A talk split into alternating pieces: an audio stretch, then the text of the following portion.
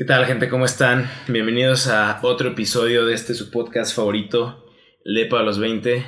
Esperamos que la estén pasando muy bien en este lunes, llenos de chamba, llenos de ejercicio, llenos de actividades por hacer. El día de hoy tenemos a un invitado muy especial, Alex, el loco Manrique. ¿Qué onda, Alex? ¿Cómo estás, güey? Bien, bien. ¿Y ustedes cómo andan? ¿Todo bien? ¿Tú, tú cómo andas, Angelito? Ay, me regresé a los 15 años, güey. Oye, en secundaria sí los traías grandes los gallos. Sí, sí, sí, la neta sí. ¿Cómo andas, Angelito? Yo todo bien, ando un poco cansado, pero excelente. Excelente, como, como tiene que ser. Muy bien. Pues vamos a comenzar. El día de hoy vamos a hablar de unos temas interesantes de actualidad. Este, que quizás a mucha gente le interesen. Finanzas personales, inversiones, trading. ¿Qué nos puedes decir de eso, Alexa? ¿A qué te dedicas? Eh, primero vamos, introduciéndote un poquito. Este, ¿a qué te dedicas? ¿Cuántos años tienes? Bueno, pues yo ahorita me dedico de lleno al trading. Soy trader. Tengo 25 años y pues llevo 5 años dándole a eso del trading. Cinco años, ¿no? Es, es un montón. La neta, sí. Un cuarto de mi vida. Toda, toda mi carrera universitaria. Y eso que la hice más larga. Ya buen rato, ya buen rato. Sí. Bien, te dedicas al trading. ¿Por qué, por qué nació esta, este gusto? ¿O por qué decidiste este, dedicarte al trading? Bueno, pues empezó como un hobby. Hace pues 5 años, como dije. Dije, pues tengo la curiosidad porque yo veo que la gente gana dinero con eso. Vi lo del Forex y dije, no, pues se ve que gana buen dinero la gente ahí. Yo creí que era muy fácil, ¿no? Sí. Pues ya me voy metiendo, empiezo con poquito dinero y zoom, lo pierdo todo, ¿no? Y dije, no, pues es que aquí hace falta como que educarse, no es como que nada más estaba apostando, ¿no? Y pues me empecé a educar, a aprender cursos y fue algo que me apasionó y me fue gustando y dije, "Mm, me gusta esto, me voy a meter de lleno. Excelente. Suena interesante. Este, aparte del trading, ¿tienes algún otro hobby? Otro hobby, pues me gusta ahorita que me compré un Xbox, ya valió madre mi vida productiva, porque me gustan los videojuegos, ¿El Series X? el Series X. Ah, excelente. Ahí ando con el Warzone a todo lo que da, por si quieren jugar, les ¿Cómo, doy cómo sus lo, clases. cómo lo conseguiste aquí en México? Pues en Walmart lo compré. El Play es el que está agotado, ¿no? El Play es el que... Es que sí, según yo, ambas consolas se agotan rápido y, y hay revendedores de ambas. Ah, ya. Que tienen. O sea, los puede- la gente quiere tanto esas consolas que parece que les pueden ganar dinero revendiéndolas incluso nuevas. O sea, a pesar de que ya nuevas son caras. Sí. Bastante. Pero bueno, ya vieron que el trading sí deja, amigos. ¿Quieren un Xbox? Ahí está. Este. Película, serie, libro favorito, algo que recomiendes. Libro favorito, uy, un libro muy bueno que recomiendo a todo mundo. Se llama Dejar ir. Es como para control emocional. Es como la clave para el control emocional. Y Yo creo que es clave eso en la vida, Dejar ir. el control Y más en los chavos, ¿no? Que emocional. las hormonas sacan las emociones a tope de todo tipo. Y andamos bien locos. güey. Cuidado. Cuidado. Bien. ¿De, de quién es? Del doctor, ah, es un psicólogo, no recuerdo bien el nombre. Eh, Lo voy a buscar. Suena. un Pero es el más famoso que vas a ver. Si lo buscas, te va a aparecer. Vamos a buscarlo. Muy bien. ¿Alguna canción que traigas pegada en este momento? Una canción. Pues no. Una en especial no, pero ando con el rock de los ochentas, es lo que, lo que me gusta escuchar ahorita. Queen, Led Zeppelin y todo eso. Ándale. Bon Jovi. Def Leppard. ACDC. La buena música. Nirvana. Las buenas, sí. Las clásicas. Ahí en el gym ponen esas y uno se inspira. Ah, porque los que no saben somos gym partners los tres. Así es. Así es. Ayer nos dimos cuenta que éramos gym partners por primera vez, pero sí, todos vamos al mismo gimnasio. Así que. ¿Series o películas no, no ves? Serie, sí, hay una. Peaky Blinders, ¿la han visto? Yo vi el primer capítulo. La neta no la he visto, tengo un montón de ganas de verla. Buenísima. De hecho, el- en el capítulo pasado que ustedes, personas que nos están escuchando, habíamos grabado el primer capítulo con Alex, pero salió mal. Y él nos había recomendado Peaky Blinders y en alguno de los otros dos capítulos nos recomendaron y dice la segunda vez que nos la recomiendan. Este güey era la primera. Ajá, así es. Solo que no se confundan porque este va a ser el tercer episodio del podcast. Pero en realidad, con Alex fue la primera persona con la que grabamos. Pero bueno, pasaron cosas, se corrompió ahí el archivo. Fue el cáliz, fue el cáliz. Fue, fue el cáliz, así es. Así que es el destino diciéndonos, tienen una segunda oportunidad con Alex. Así que, bueno. Muy bien, Peaky Blinders, sigo sin verla. A pesar de que ya pasaron tres meses de que grabamos ese primer podcast. ¿Tres meses? Sí. En febrero, la primera semana de febrero. Sí, tres meses. Qué rápido. Y sigo sin ver Peaky Blinders, así que ya lo tengo que ver. Pero bueno, muy bien. Este.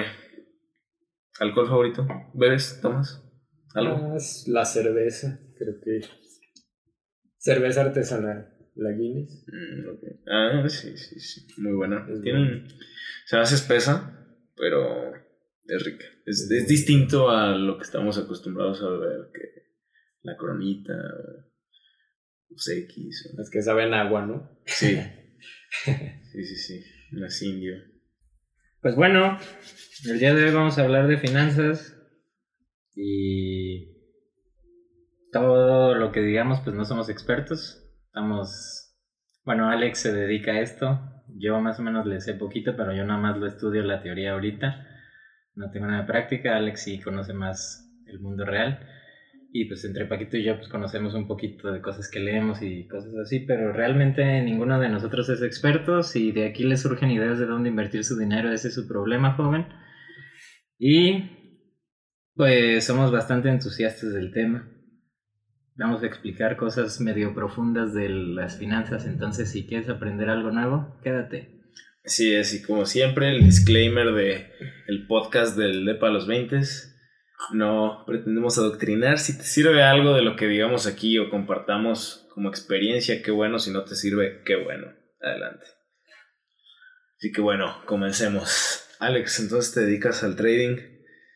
Este, ¿cómo fue que pasaste de, de perder dinero, como comentabas, de una experiencia, digamos, un poco desagradable en la que dijiste, no, pues la neta esto quizás no sea lo mío, a decir, no, lo voy a seguir intentando y, y hasta que evidentemente saliste en números verdes y, y te fue también como, o sea, como para considerarlo, dedicarte completamente a esto. Sí, pues yo recuerdo que hubo un momento en donde dije ya me harté de perder dinero. en ese momento todo empezó a cambiar, me empecé a tomar las cosas más en serio y dejé de apostar porque lo que estaba haciendo era quererme hacerme rico rápido. Sí. Y siempre cuando llega la avaricia, se va el dinero. Al menos en el trading. Así es. Cuando te aborazas, lo pierdes todo. Vas bien, vas bien, poco a poquito, te aborazas, ¡pum! Se va toda la ganancia. Entonces hubo un momento en donde dije, ya dejo de apostar, ya me cansé de perder dinero, ya hay que ponernos serios. Y empecé a cambiar mi sistema, a respetarlo, a ser más disciplinado en él y a no apostar. Ok, Va- vámonos poquito atrás. ¿Qué, qué es el trading o, o cómo gana dinero un trader? Bueno, el trading en, se podría resumir entre la compra y venta de activos. El objetivo es comprar barato y vender más caro para ganar dinero, aunque pues también puedes perder.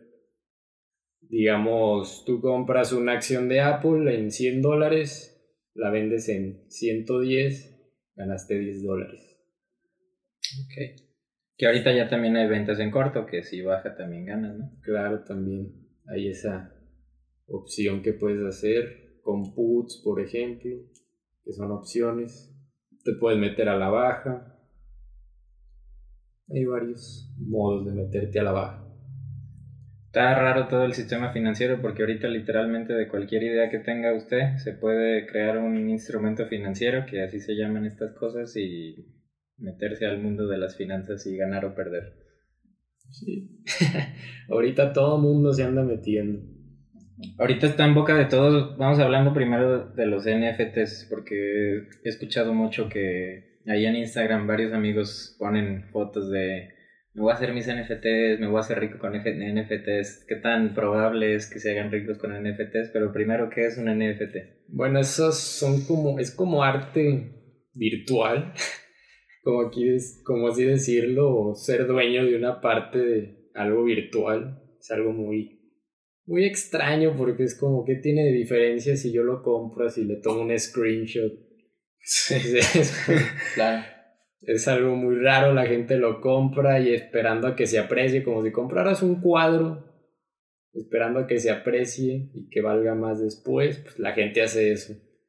No es algo que yo, no es mi inversión favorita, ni mucho menos me quiero meter ahí porque pues no, no me suena una inversión rentable, pero es algo que está, es lo de hoy. Es pura especulación, ¿no? Porque estaba viendo que vendían el arte de cartas de Pokémon como por un millón de dólares cada una y sí se les estaban vendiendo. Sí, sí lo venden, pero pues es como todo se está vendiendo ahorita, es una burbuja todo.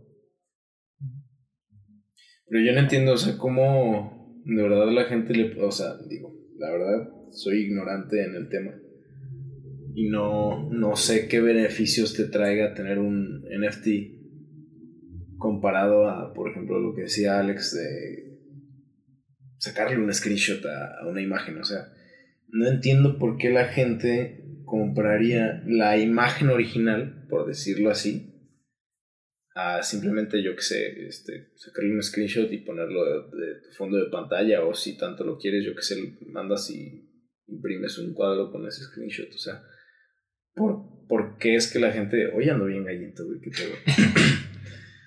¿Por qué la gente hace eso, güey? O sea, es, lo que no entiendo. Yo tampoco, o sea, el chiste es que todo el mundo se está metiendo donde ven que se hace dinero. Y si te están comprando ahí tus NFTs, va a seguir la gente ahí hasta que truene todo. En todo el sistema financiero está así. Todo el sistema financiero está así ahorita. Hasta que nadie compre. Yo, yo creo que va por el camino de bueno, aquí, aquí abarca varios temas. Ahí les va alguna reflexión medio profunda de los NFTs. Todo el mundo quiere una identidad ahorita en estos tiempos. Mm, y la identidad no se hace, se compra. O bueno, eso es lo que te quieren decir. Tú no eres, por ejemplo, yo. Yo no soy Ángel Luna, nada más Ángel Luna. Yo soy mis hábitos de consumo. Si uso tal marca de ropa, si uso tal marca de tenis, bla, bla, bla. Todos, todos somos lo que consumimos, según el sistema en el que vivimos. Entonces, todo el mundo quiere ser único no quiere que nadie que, que, pueda, que yo tenga algo que alguien más pueda tener. De ahí viene también lo de los NFTs. Y ya relacionándolo ahora sí con el NFT, pues por ejemplo el Louvre, el Louvre, no sé cómo se pronuncia, tiene la Mona Lisa. Y de todos modos vas a ir a tiendas y vas a ver gente que trae una playera con la imagen de la Mona Lisa. Pero todo el mundo sabe que la original está en el Louvre. ¿Y de qué le sirve al Louvre tener esa madre? Pues quién sabe, pero ahí la tienen y la compraron y, y, la gente la quiere y bla bla bla y es famosa mundialmente, pero ahí está, solo hay una original. Y los demás pues tienen la copia y lo que quieran, pero hay una que todo el mundo quiere. Hay, una que todo el mundo quiere. sí, son una cuestión de ego, puede ser que la gente lo compre para que forme parte de él, como quien dice, sentirse parte de algo importante. Sí. También puede ser cuestión de ego. Sí, yo creo que sí es cuestión de ego y también, pues ahí entra el factor de la exclusividad, si lo quieres llamar así, como el poder decir, ay, soy el único que tiene esta el derecho de esto. El derecho de esta madre. Quien lo quiera usar me paga regalías. Si es que alguien quiere usar esa madre, que la neta no creo que nadie vaya a pagar regalías por esas cosas. Pero el NFT no, no te da regalías el NFT. O sea, no, no pueden lucrar de un NFT. Por ejemplo, hay, hay NFT de las, de las canciones y no es que tengas el derecho de distribución de la canción, nada más tienes el Una NFT imagen. de la canción. Es una cosa muy rara. Sí, Muy es un algo que no sirve para nada. Es un, es un algo valioso que sabrá Dios para qué te sirva. Muy interesante, muy interesante lo de los NFTs. Que de hecho, cuando hablamos de esto, la vez pasada no existía. o sea, Es- eso es verdad. La, la conversación que tuvimos la vez pasada, no, no, no tocamos el tema de los NFTs porque no, no existía el tema de los NFTs. Y ahorita todo el mundo habla de, de NFTs. O sea, yo he visto también en, en Instagram, sigo varias páginas de, de arte o de artistas o de diseñadores. Y todos están sacando NFTs, absolutamente todos. O sea, no, no entiendo cuál es la locura, o al menos en, en el mercado americano gringo, todo el mundo está loco por, por tener un NFT. Y, y sí, es algo que no existía en- hace tres meses en, el, en, el, en aquella conversación que tuvimos grabando ese primer podcast. Eso es verdad. Y ya que estamos en los NFTs, están cifrados con blockchain y curiosamente también el Bitcoin. Hablemos un poco de Bitcoin. Acaba de bajar su valor porque... ¿Porque qué? Porque mi Elon Musk, ¿verdad? El que mueve todos los Ah, sí, mercados. Mandó un tweetcito diciendo que ya no iban a apoyar al Bitcoin, ya no iban a aceptar pagos en Tesla con Bitcoin. Y pues que ya, ya no pueden pagar con Bitcoin porque quiere cuidar al medio ambiente, porque el Bitcoin pues es un desgaste energético para el mundo según Elon Musk, pero esto ya lo sabía él. Yo pienso que hay alguien presionándolo para que haya dicho eso o sabe algo, o sabe algo tal vez. Sí, esto, esto ya lo sabía él porque justamente en aquella conversación que teníamos hace tres meses, acababa de pasar que Elon Musk acababa de igual lanzar un tuitazo diciendo que Tesla acababa de comprar como dos mil millones de dólares en Bitcoin Que por cierto, ganaron 100 millones de dólares con con, con esa transacción. Sí. No, o sea, por eso digo, eh, Elon Musk es, es muy inteligente, pero también es muy hipócrita, porque no es como que hace tres meses no supiera ya que minar cripto, minar todas estas monedas digitales es súper dañino y contaminante al ambiente, o sea, porque necesita muchísimo desgaste energético de computadoras enormes para poder obtener unas partecitas de ese tipo de monedas. O sea, no es como que no lo supiera. Eh, Entonces, el hecho de, de que ahorita esté lanzando sus tuitazos diciendo, ah, no, ya el Bitcoin este, está muerto, Tesla ya no lo va a aceptar, para mí se me hace una hipocresía porque seguramente sí va por, por lo que dijiste tú, Alex, de que a lo mejor sabe algo o alguien lo presionó a alguien muy importante o a lo mejor un grupo de personas muy importantes. Pero también tengo la teoría de que, bueno, él ya le ganó un montón de dinero. Vámonos a, a desaparecer su, su, su portafolio de Bitcoin. Que puede ser algo muy raro porque toda esta semana ha habido ataques hacia el Bitcoin. Primero, la semana pasada, la SEC llamó a regularlo, de que se debería regular. ¿Y cómo lo quieren regular? Pues yo creo que va a ser como Controlar el número de... Con- no, más bien como que cada que tú cambies tus bitcoins a dólares, de cobrar pues impuestos. tienes que, te van a pedir mochada de impuestos o algo. Ok. Y luego Elon Musk manda este tweet ayer y hoy el Departamento de Justicia de Estados Unidos, curiosamente, está investigando al broker más importante de criptomonedas. Y esto pues otra vez tumbó a las criptomonedas. Y pues parece que lo están, las están atacando y era algo que iba a pasar. no van a dejar que les quiten la hegemonía al dólar. Es, es que sí, lo que están buscando las, las criptomonedas o, o lo que están buscando con las criptomonedas es, pues sí, descentralizar el dinero.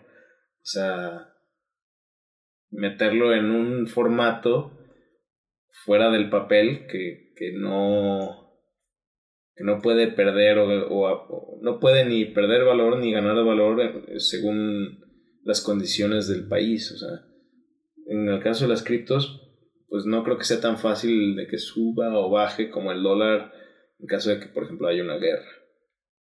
Sí, pues imagínate que todos transaccionamos en Bitcoin. Nadie puede saber cuántos Bitcoins tienes, ni a quién se los pasaste, ni cómo lo estás moviendo. Entonces, ¿cómo te cobran impuestos? El gobierno pierde el control del dinero y se acabó. Entonces no van a permitir que, que se salga de control eso de las criptomonedas. Eso está curioso el dinero, porque se me hace que estamos, esto ya es una especulación mía, pero estamos a punto de ver una transformación interesante del dinero. Porque en sí el dinero pues no, no es nada, es un vale de crédito de, del gobierno en el que vivamos. Por ejemplo, nosotros en México pues el peso es un vale de que el gobierno mexicano sustenta nuestro trabajo. Y en algún punto siento que va a evolucionar a que no va a existir el dinero, sino más bien algún tipo de unidad de almacenamiento o algo así, de que te renten con almacenamiento y tú pagues con almacenamiento de alguna manera, ya sea físico o virtual, y, así van a ser las transacciones. Esa es la manera en que yo veo que va a evolucionar, pero no sé qué opinen de eso. Pues viene el yuan virtual, no sé si lo han visto. no. Ah, la moneda china. La moneda china, quieren virtualizar su moneda Ah, Entonces va a ser una tipo criptomoneda pero centralizada, donde pues el gobierno la va a controlar. Pero ahora sí agárrense porque no si no existe el efectivo no hay manera de escaparte de, nada, ni siquiera los delincuentes. Esta cabrón suena a teoría conspiranoica tipo... Hay una, hay una película que ahorita no, no me acuerdo del título, pero literalmente tu moneda de cambio es como tu tiempo de vida. Y los personajes tienen un reloj de vida. El precio del mañana. el, precio del mañana. Es buena, es buena. Buenísima. Entonces siento que a lo mejor, obviamente no creo que lleguemos a, a, tener un contador de vida y que nuestro tiempo de vida se vuelva nuestra, nuestro tipo de cambio, por decirlo así. Pero sí creo que va por lo que tú dijiste, Angelito, de, de que a lo mejor sí es con, o sea, que la moneda deja de ser moneda en el formato en el que lo conocemos y a lo mejor sí pasa a ser almacenamiento en nube o, o este, algún otro tipo de información que a lo mejor el día de hoy no conocemos. Y en el mundo de la conspiración se habla mucho de, bueno, ya ni es conspiración, ya es una realidad. El gran reseteo. No sé si lo han escuchado. Sí. Cuéntanos un poco más de eso para los que no. Bueno, se supone que, bueno, el FMI estuvo hablando todo el año pasado de que necesitamos reiniciar el sistema financiero y quieren implementar algo que se llama salario básico universal. Primero quieren redistribuir la riqueza entre todos. Y luego quieren implementar un salario básico universal en donde básicamente te pagan por no hacer nada. Simplemente te dan dinero gratis pero automáticamente te, te conviertes en un esclavo del gobierno. El gobierno te está manteniendo. Tienes que hacer lo que ellos quieran o te dejan de pagar.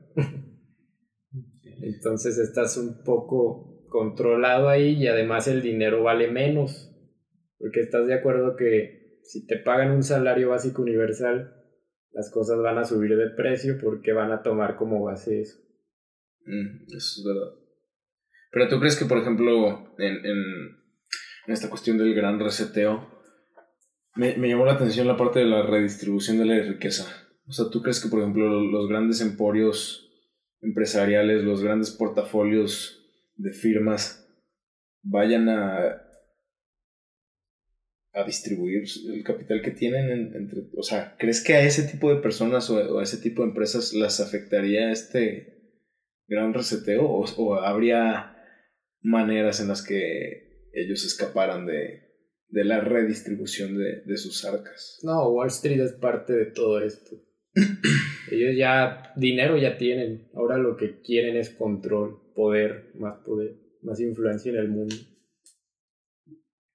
Ok, interesante. Digo, me da, me da la duda porque, o sea, pienso en eso de la redistribución de la riqueza y no me imagino, por ejemplo, a un Jeff Bezos que es el hombre más rico del planeta, redistribuyendo su fortuna de no, sé cuánto sea, pero voy a tirar un número al azar, 200 mil millones de dólares, y él quedándose con, yo qué sé, con un patrimonio de 200 mil dólares. No, claro, ese tipo de personas están fuera de... están en otra liga.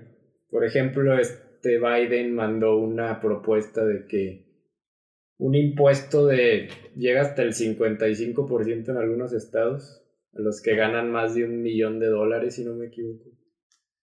Anuales. anuales. El 55% es un... Entonces montón. ahí es un trancazo en donde, pues, ¿para qué te partes la madre si vas a dar la mitad de tu dinero? Sí.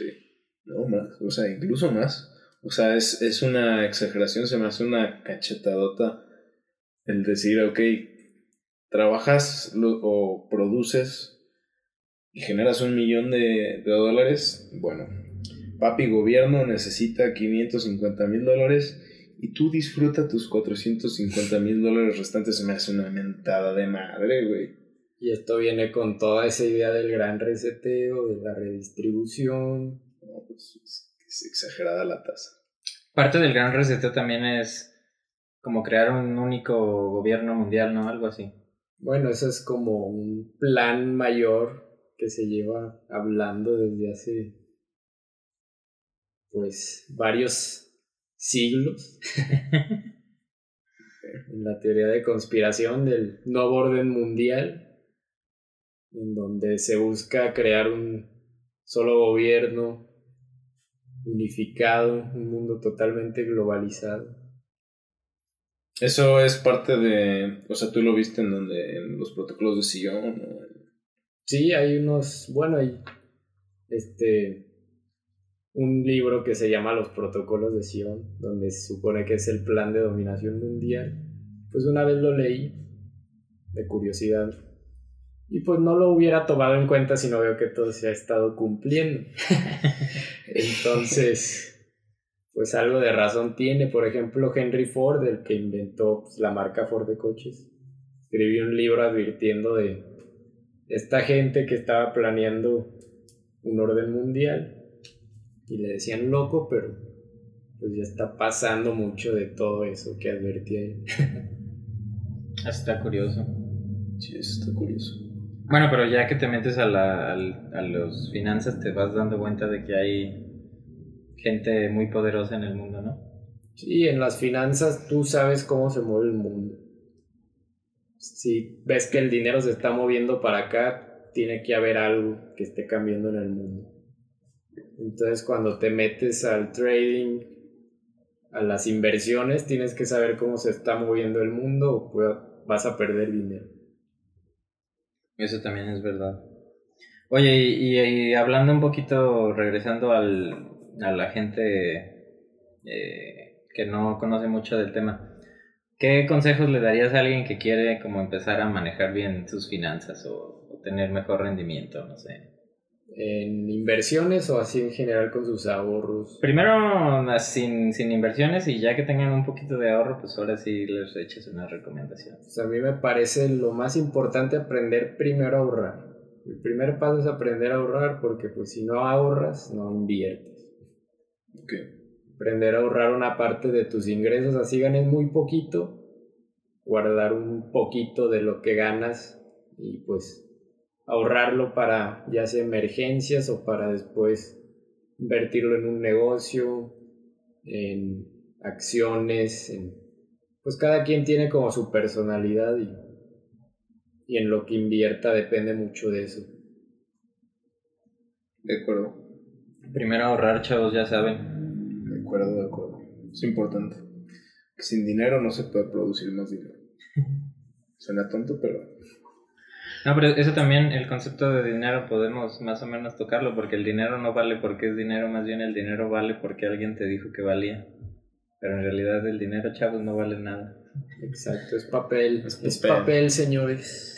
es papel. Sin embargo, le damos un valor demasiado grande según la digitación que venga marcada en ese, en ese papel. O muy chica o muy grande, depende. Y podemos pasarnos ahora al valor. ¿Qué, qué es el valor? ¿O de dónde viene el valor de algo? Del dinero. O de lo que sea. Bueno, pues viene de, de la aceptación de las personas, literalmente. Y el respaldo que tiene el valor de ese activo, digamos, no sé, Apple vale lo que vale porque lo respaldan sus ventas, sus activos, eh, lo que producen, la innovación, el valor futuro que pueden dar. Y, y todo su séquito de seguidores súper fieles que año con año compran el nuevo iPhone, la nueva MacBook, los nuevos... Su marketing. Sí, sí, sí, es que el marketing, por ejemplo, de una empresa como Apple está muy cabrona. Entonces ellos, puede que sí, su producto sea muy bueno. Seguramente hay un competidor de, que tenga un producto igual de bueno a un precio mucho menor. Pero ese mismo valor se lo da la gente al desear con tan, o sea, al desear tanto los productos de la marca. En este caso hablando Sí, por ejemplo, las criptomonedas es algo muy diferente porque ahí no, no hay un activo que respalde al Bitcoin. O sea, en sí es como si las personas, una vez un, hablé con alguien de un banco, un banquero allá en, de León, Guanajuato, y él me dijo que él estaba invirtiendo en Bitcoin. Y yo en ese tiempo yo ni siquiera me interesaba el Bitcoin. Fue hace como unos, no sé, cuatro años. Cuando, ¿Cuándo fue el boom del Bitcoin? Que estaba llegando a los 20 mil apenas. Vamos a ver. Ya ni me acuerdo, pero unos dos esos, años. Fue en esos tiempos, antes de que se desplomara de los 20 a los 3 mil. Y me decía él que él estaba en las criptos porque él le gustaba esa idea de que es como si tú vas a una isla y tú dices, esta piedra vale esto. Y todos los días todos los de la isla se ponen de acuerdo en que esa piedra va a valer eso. Entonces el Bitcoin es algo así, mientras todos estén de acuerdo que valga eso, va a valer eso, pero cuando no, pues ya no. Es cuando Pero así funciona con todo. Es, o sea, el valor de las cosas es algo muy curioso, chavos, porque si todos nos pusiéramos de acuerdo, por ejemplo, en decir que Apple no vale lo que cuesta, pues Apple no valdría lo que cuesta. Entonces tendrían que bajar sus precios. Sí, pero hay una diferencia. Apple tiene sus iPhones que siempre van a tener valor, activos físicos. Sí, Sí puede bajar de precio, pero no se puede ir a cero. El Bitcoin sí se puede ir a cero. El Bitcoin sí se pudiera hacerlo, pues de- ahorita estaba checando la, la gráfica histórica de, de los últimos cinco años de, del Bitcoin. Y justo en el 2018, al pri- o sea, a finales de 2017, principios de 2018, se apreció muchísimo el valor del Bitcoin. Llegó a prácticamente tocó los, los 20 mil dólares. Y en cuestión de un año bajó a, a 3 mil. O sea, el 2019 bajó, o sea, de 2018 a principios de 2018 estaba en 20 mil dólares, principios de 2019 estaba en 3.500 dólares. Muchos le llaman activo refugio, pero para mí eso no es un activo refugio. ¿Qué sería un activo refugio? Un activo en donde puedes confiar tu dinero para cualquier emergencia económica. Por ejemplo, ahorita que el dólar está en riesgo, buscas un activo refugio en donde sabes que el dinero va a mantener su valor por su fuerza histórica como el oro, la plata, pues ha funcionado por cientos de años como un refugio contra depreciaciones económicas, colapsos monetarios. El oro ha sido de lo más estable. Que, que ahí también volvemos al tema del valor. El, el oro vale porque casi no hay o porque es difícil de obtener. Si te lo encontraras en la calle, pues tampoco valdría mucho. Sí, por sus características, porque no es fácil de obtener.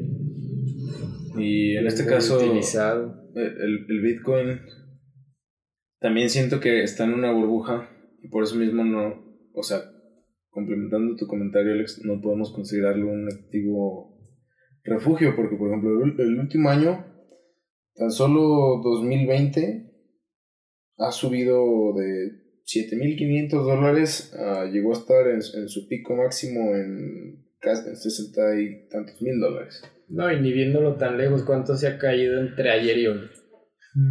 A ver, vamos a ver, 5 días. No, de, pasó prácticamente de 60 mil dólares a 40 y, 49 mil dólares. O sea, es un 20%. Y eso, No, y eso les parece un activo refugio a muchos. No, pues no. Es un 20% en 5 días de depreciación. Bastante, o sea que si metías mil dólares ya perdiste 200 en... Sí, ya tienes 800 en valor real, por decir, por decir algo, ¿no? Mm, qué horror. Pero también la gente que, que invirtió, por ejemplo, al principio de la pandemia, pues ahorita tiene cinco veces más Ah, claro. del valor que invirtió en ese momento. Hace un año estaba en 6 mil, creo. Sí. Estaba, me- estaba sí. como en 8. Yo me metí hace un año, nomás para ver qué pasaba. y pues sí, sí se vale hacer apuestitas de repente así, pero tienes que saber que puedes perder todo en inversiones de ese tipo. Sí. Ok. Oye, y si alguien quiere meterse a empezar en el trading o algo así, ¿cómo, eh, por ejemplo, los brokers, qué es un broker y, y cómo funciona? O tú que ya le sabes más. Bueno, los brokers es lo más importante cuando ya vas a empezar en el trading, porque si escoges un mal broker te van a estafar o puedes perder todo tu dinero o puede quebrar o muchas cosas. Tiene que estar bien regulado, tienes que checar que esté regulado, que sea confiable, checar las opiniones de, de la gente.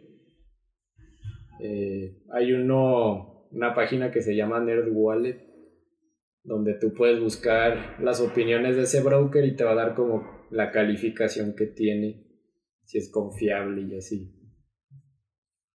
Y es como el broker es un intermediario, es con el que tú compras las acciones, tú le mandas la orden al broker, el broker las compra por ti porque para tú comprar acciones tienes que tener como que un permiso especial. Pero el broker es tu intermediario, antes se hacía a gritos por teléfono y ahorita pues con la tecnología es puro clic, puras órdenes automatizadas. Ok. Ok, ok. Hay un broker muy famoso, este, que se llama Robinhood, ¿no? Eh, sigue siendo bueno, o sea, digo, la vez pasada estábamos hablando de, habíamos hablado un poco de Robinhood, pero luego pasó que eh, hubo ahí unos problemas por una aparente manipulación de, de mercado. ¿Qué, ¿Qué pasó? ¿Qué nos puedes No. contar de eso? Robinhood es un broker horrible. Está horrible ese broker, no se metan a ese, por favor.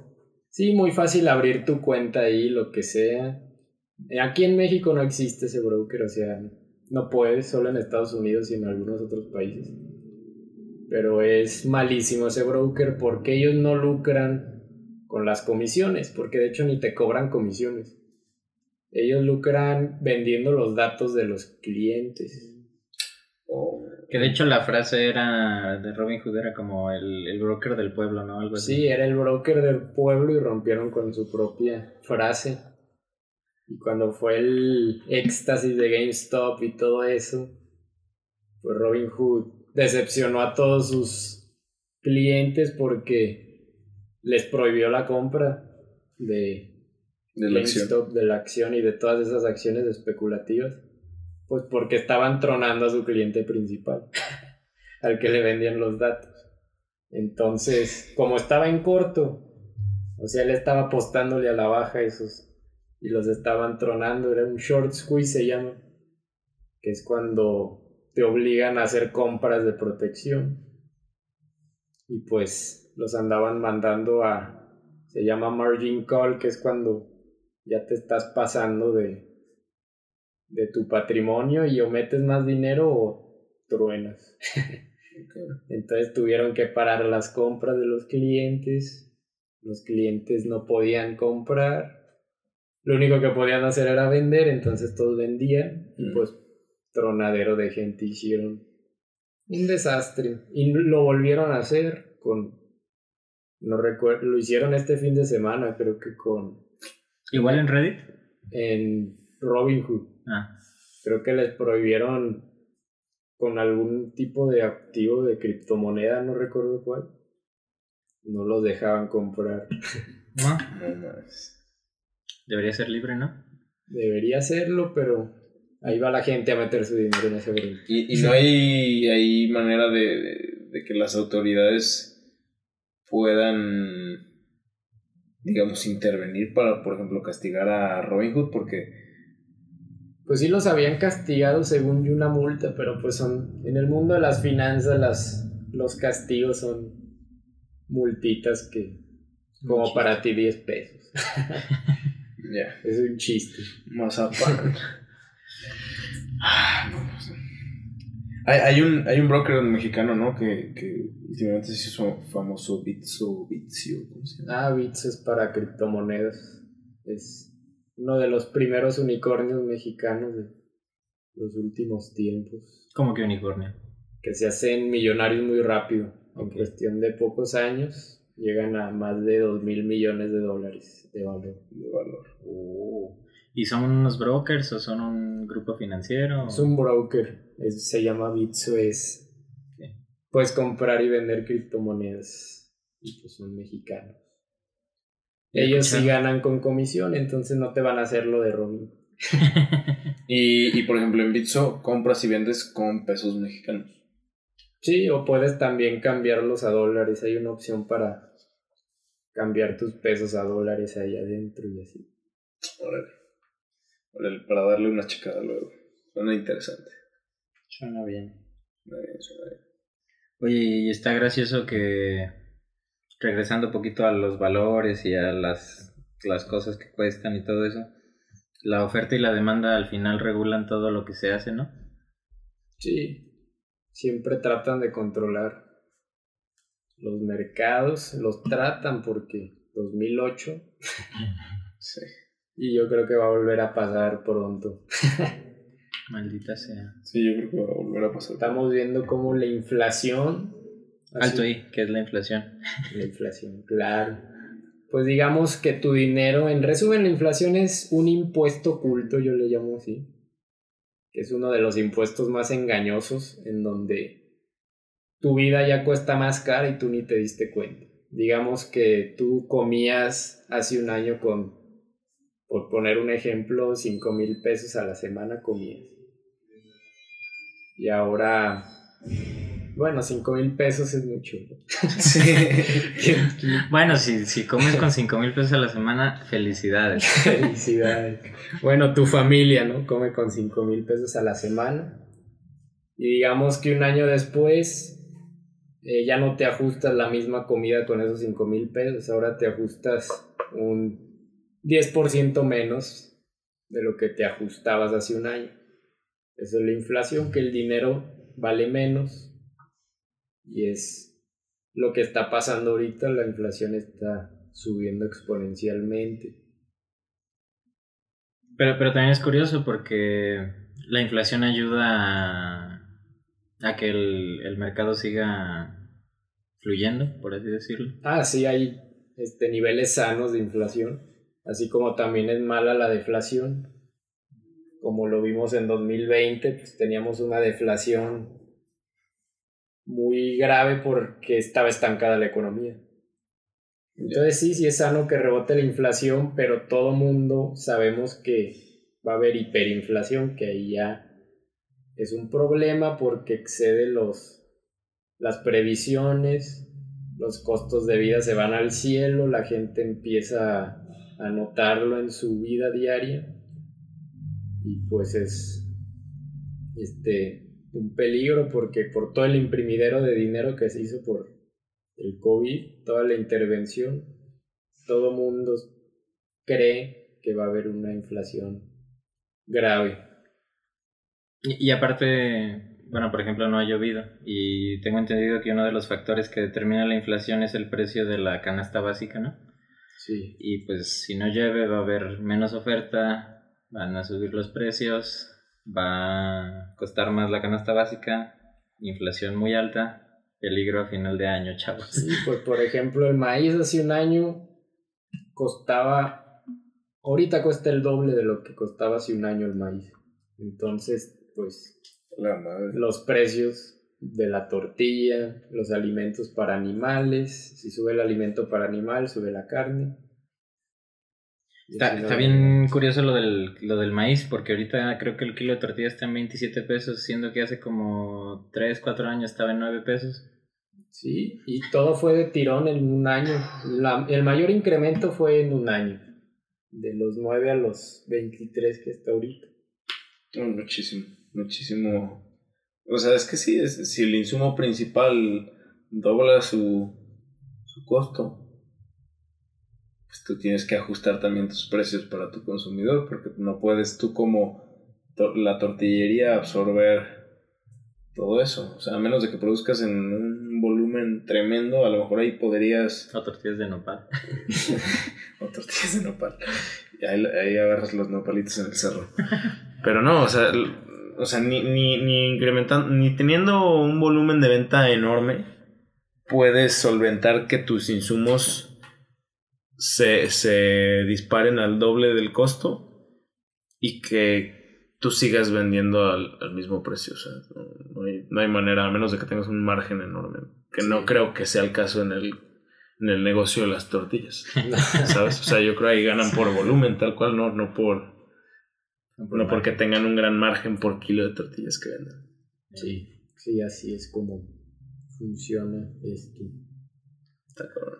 Entonces usted, chavo, que se pregunta por qué la coca vale más ahorita que cuando estaba chico, hay una fuerza invisible que lo está persiguiendo que se llama inflación. Tenga cuidado, joven. Pero ahorita que, ahorita que dijiste eso de la coca, me acordé, ahorita por ejemplo, unos doritos, bueno, bueno, Las están, papas si subieran bien. están como que a 12 pesos, 14 pesos, 15 pesos, no sé, no tengo idea. Algo así, ¿no? Más o menos. Yo me acuerdo cuando estaba en primaria, cuarto, quinto de primaria, una bolsa de Doritos estaba en 3.50, güey. Ah, claro. 3 pesos 50, güey. No, la caro eran las sabritas de 5. Sí, exacto. Caro, caras eran las sabritas de 5 pesos, güey. Cuando con 5 pesos ya no me compro ni un mazapán ahorita, o sea. ¿Qué, qué, qué? los mazapanes están subidos. Los mazapanes también ya estaban. Güey, los mazapanes yo me acuerdo que llegaron a estar como en un peso, unos 50, algo así. Y ahorita están como a 6 pesos, 7 pesos. Lo único que no sube son los picafresas. Esas madres. Claramente. Muchos, muchos se preguntarán: ¿y cómo me protejo de la inflación? Eh, también. Esa es una buena pregunta. Si nada más ahorras, estás perdiendo dinero. Tienes que invertir a fuerzas arriba de la inflación. Y muchos dicen que no se animan, pero puedes invertir en deuda. Casi siempre la deuda da más arriba de la inflación, o al menos te protege de la inflación, como los CETES, pues de rendimiento asegurado. Y si te aseguran rendimiento, te lo tienen que pagar o si no, los puedes demandar. Entonces, chavos, si alguien les asegura rendimiento, hagan que les manden una firmita y si no les cumple, Demanda. demandón de aquellos. Y aparte de que te tienen que pagar y pagar de más, tienen que pagar una multita. Que, que, lo bueno de los CETES es que los emite el gobierno federal, entonces es más probable que sí te vayan a pagar, porque esos güeyes, esos güeyes no se quedan sin dinero. sí. Y pues ya más especulativo, mis favoritos son el oro y la plata. La plata sobre todo, porque por la demanda que va a haber a futuro, todas las energías renovables necesitan plata. plata. Y aparte está frenada la producción de plata y es un activo refugio. Entonces combina todo esto, inflación, demanda, escasez. ¿Qué, para, ¿Para qué se necesita la, la plata en las energías renovables? Por ejemplo, los paneles solares necesitan plata para construirse. Oh. Hoy aprendimos algo, ¿no? Eso es un buen análisis. Chavos, ya sé que les dije que no nos hicieran caso, pero hoy sí háganos caso. No, no, Compren no, plata. No, esto no es un consejo financiero, yo no estoy autorizado para ello, así que esta es decisión de cada quien. Dice el loco que compren plata. nada, nada, está bien. O sea, ¿tú, tú, tú has comprado plata últimamente en, es la posición más grande que yo tengo. La llevo acumulando desde marzo del año pasado. Estaba en 12 dólares y ahorita ya está en 25. Ay, güey. Y sigo acumulando. Todavía se me hace barata. Pues para entrarle. Para entrarle. Porque pensaba entrarle al Ethereum, que era la, es la competencia de Bitcoin, pero pues ya vimos que... Y ojo que esto no es esos activos, los metales no están en una burbuja como todo lo demás. Entonces todavía es más interesante. Sí, porque tienen un sustento, o sea, realmente no estás comprando Algo sobrevalorado. O, sabrá Dios qué estás comprando, sino que estás comprando tal cual un, un metal, estás comprando un bien tangible.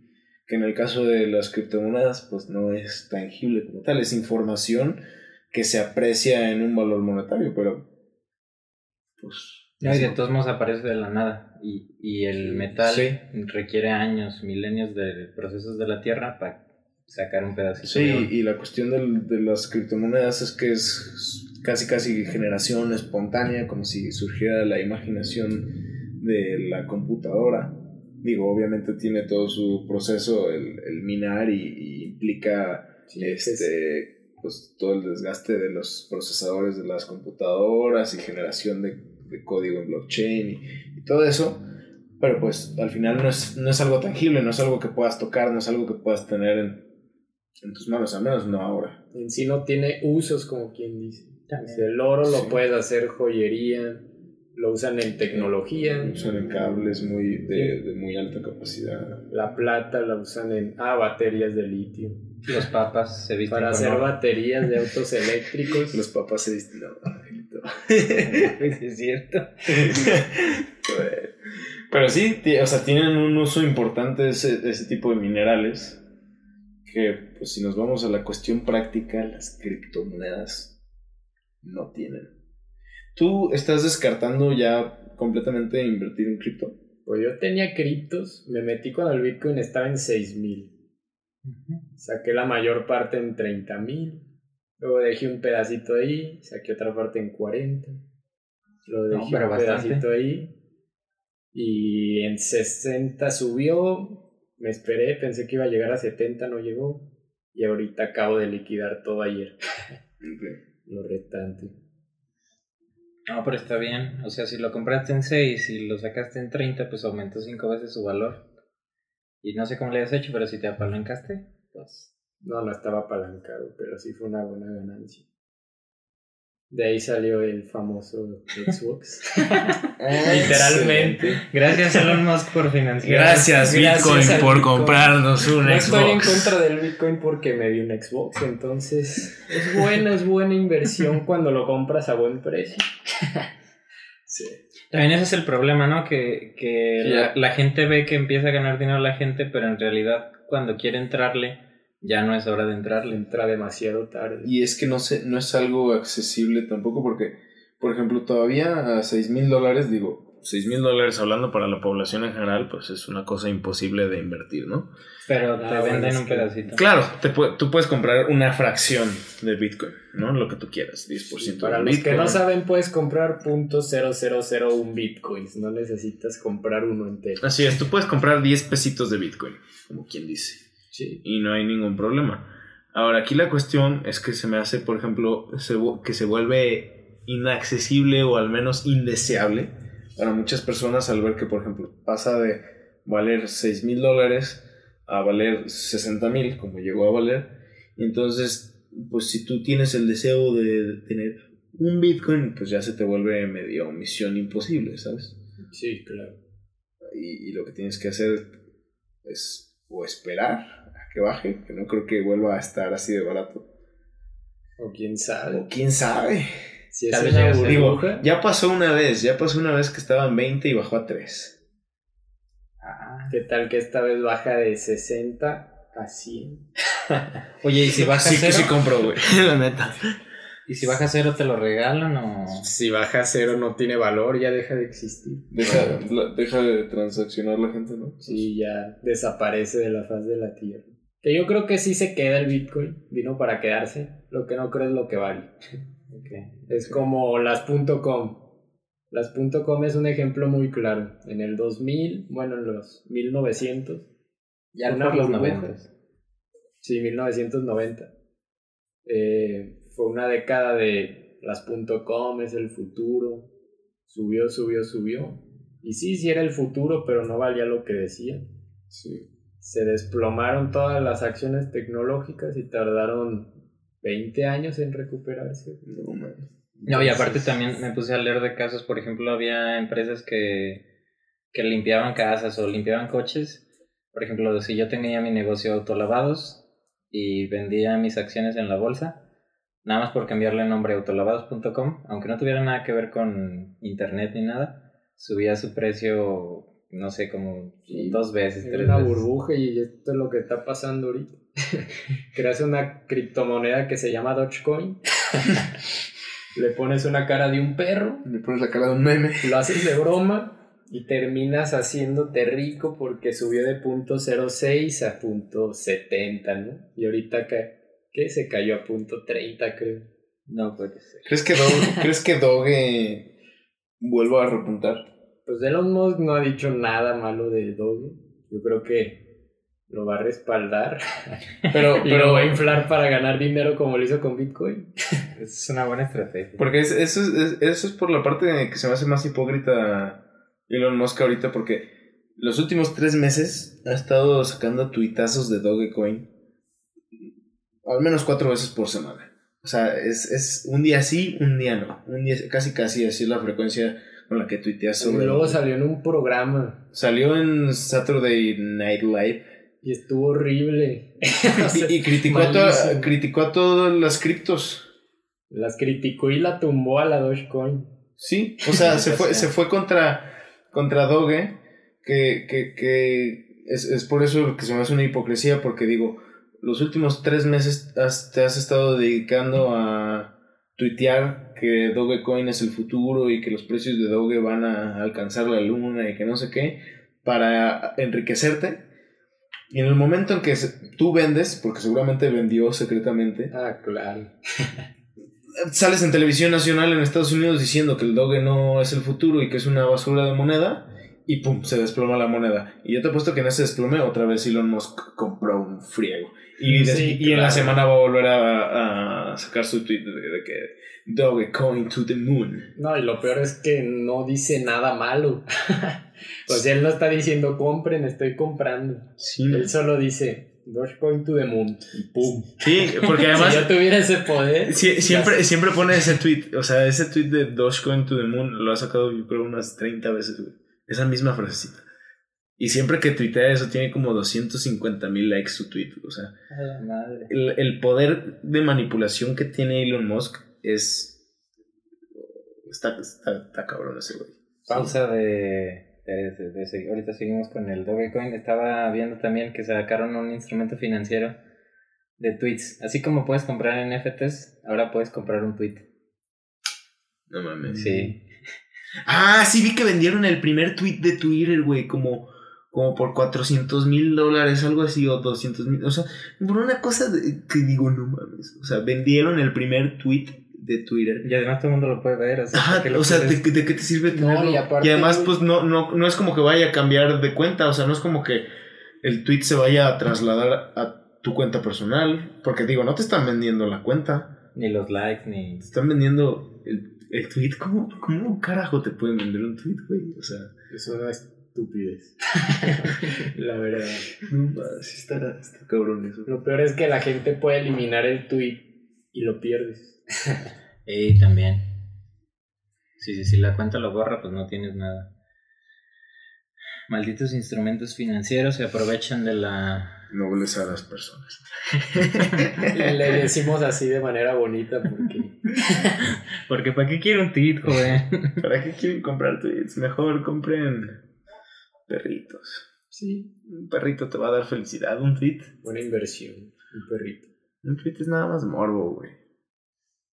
Y, y regresando un poquito a las criptomonedas, ¿cómo funciona el blockchain o, o por, qué, por qué sería una buena este, tecnología si llegara a ser una moneda internacional o, o algo así?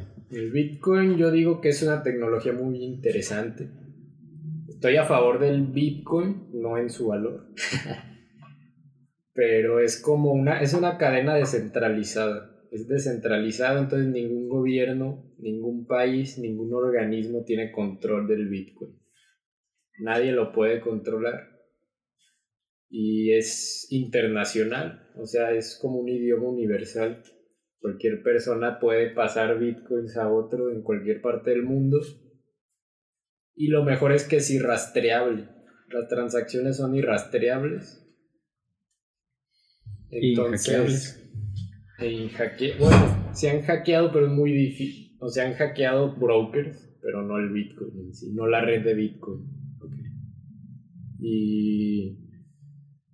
O sea, tú puedes transaccionar con Bitcoin y nadie va a saber que tú fuiste, ni cuánto tienes, ni nada.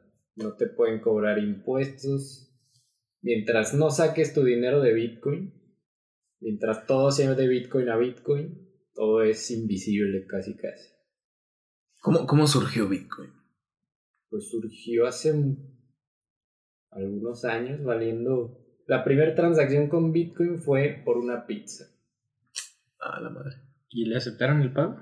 Sí, y fue con... No, pues yo creo que si el pizzero se quedó esos bitcoins es millonario porque creo que fueron 300 bitcoins. Oh, o algo así. El día de hoy esos 300 bitcoins, si el bitcoin está a 40, pues son 12 millones de dólares. Hombre, está retirado de la vida el pizzero y hasta Ah, no, 120 millones de dólares. Y nomás por un, No, sí, 12. una repartida. Fue la primera transacción en Bitcoin. Nadie sabe quién inventó el Bitcoin ni quién lo creó. Es el Satoshi Yakamoto, que según esto lo creó. Es el nombre del, El Satoshi. del creador incógnito que nadie sabe quién es, que obviamente yo no creo que sea una persona. Muchos dicen que fue China para desbancar al dólar.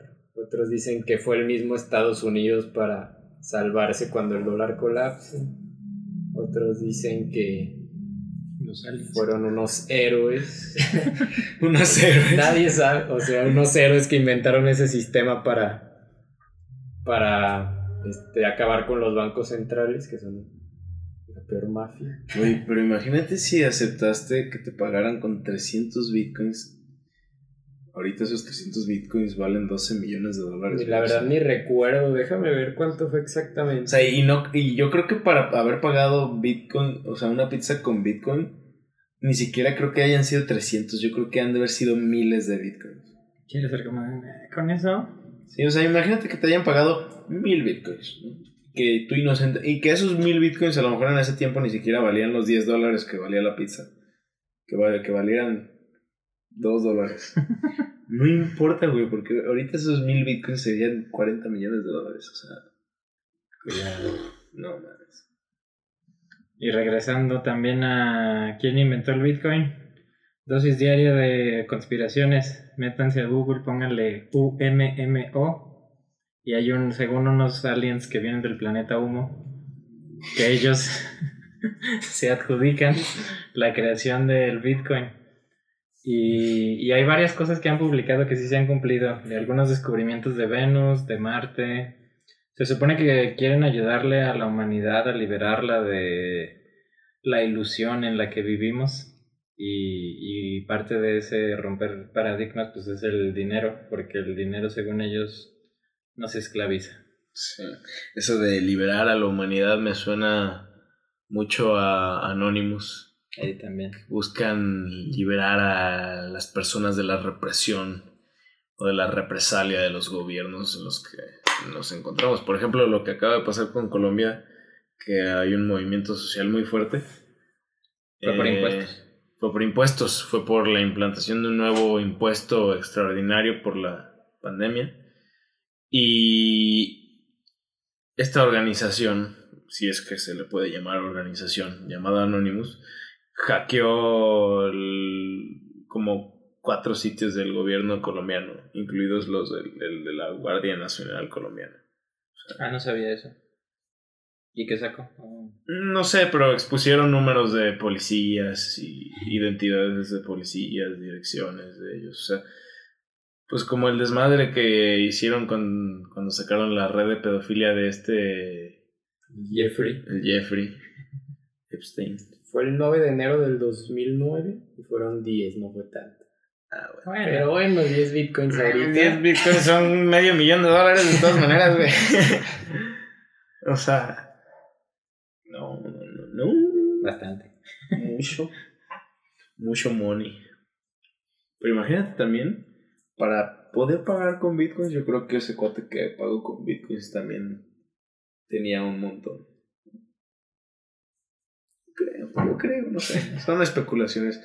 Ojalá algún día todo ese tipo de historias salieran a la luz. No sé, y que ese, ese tipo de personas se animaran a, a aventarse un blog en YouTube y subirlo y estaría muy bueno como experiencia, güey. Yo sí lo vería. Un documental. Creo que sí hay un documental de gente que se hizo rica con el Bitcoin.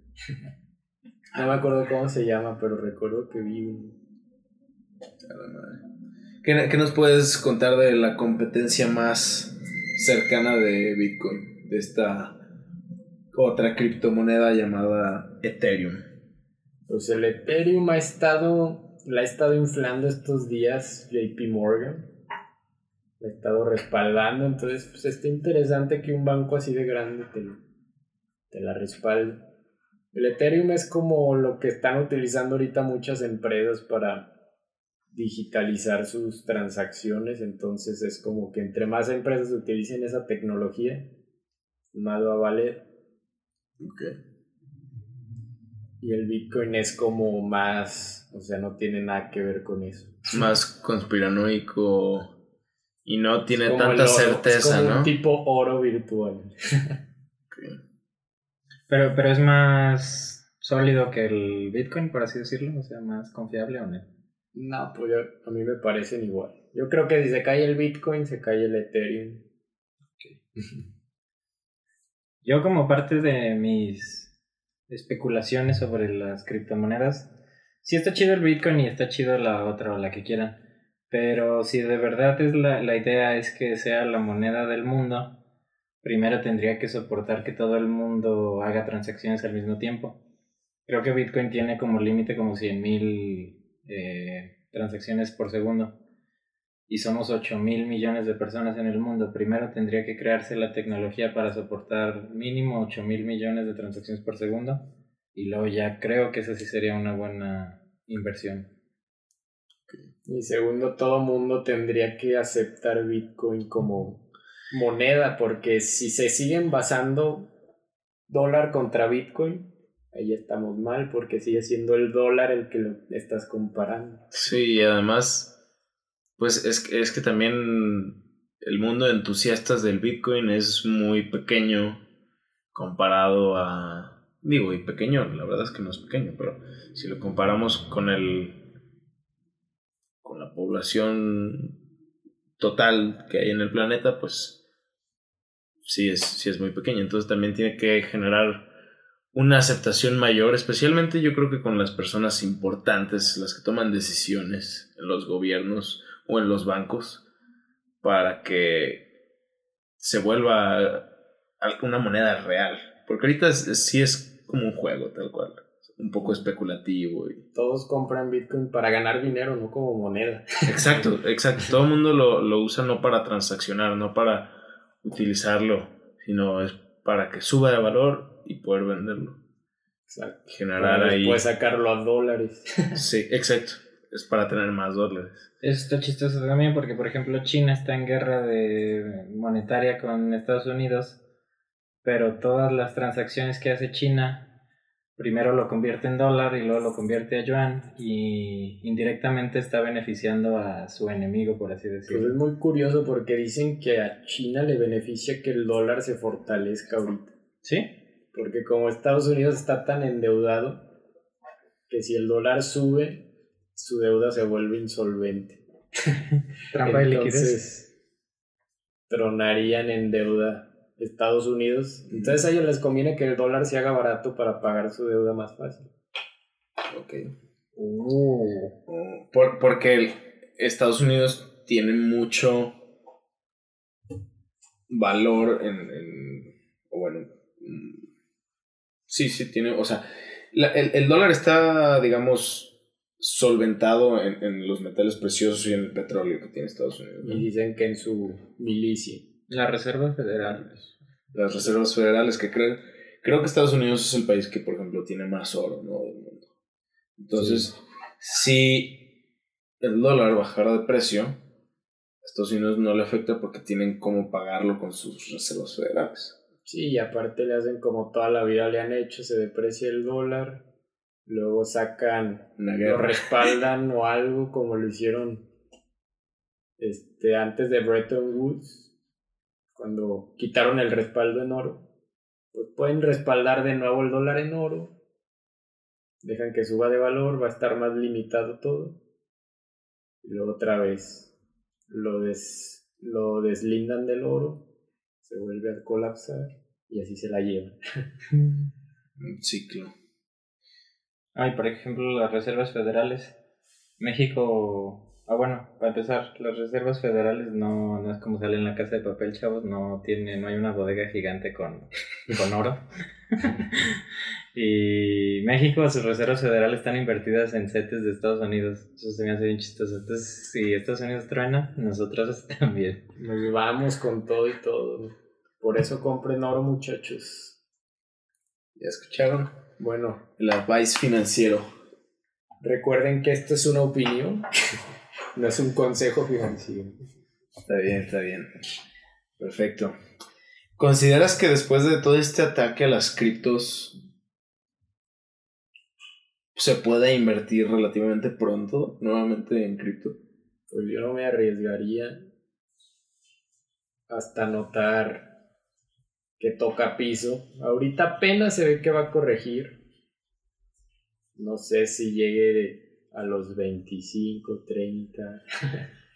Pero por esa zona estaría interesante buscar, especular cuando caiga 30 el Bitcoin, 20. Puede que vuelva a subir. ¿Quién sabe? Ok, ok. Interesante. ¿Hay, ¿Hay alguna otra criptomoneda que tú tengas a la vista ahorita, aparte de, de las más notables como son Bitcoin, Ethereum, Doge, obviamente, por toda esta manipulación. No, yo a Doge no le metería ni un peso. Ni un peso. no. Fíjate que yo, yo, estaba pensando en invertir seriamente en Doge cuando estaba a 5 centavos de dólar, que no fue hace mucho, fue hace 3 meses. Ah, bueno, ahí sí hubiera de Y, y digo, digo, lo hubiera no existe claramente, ¿no?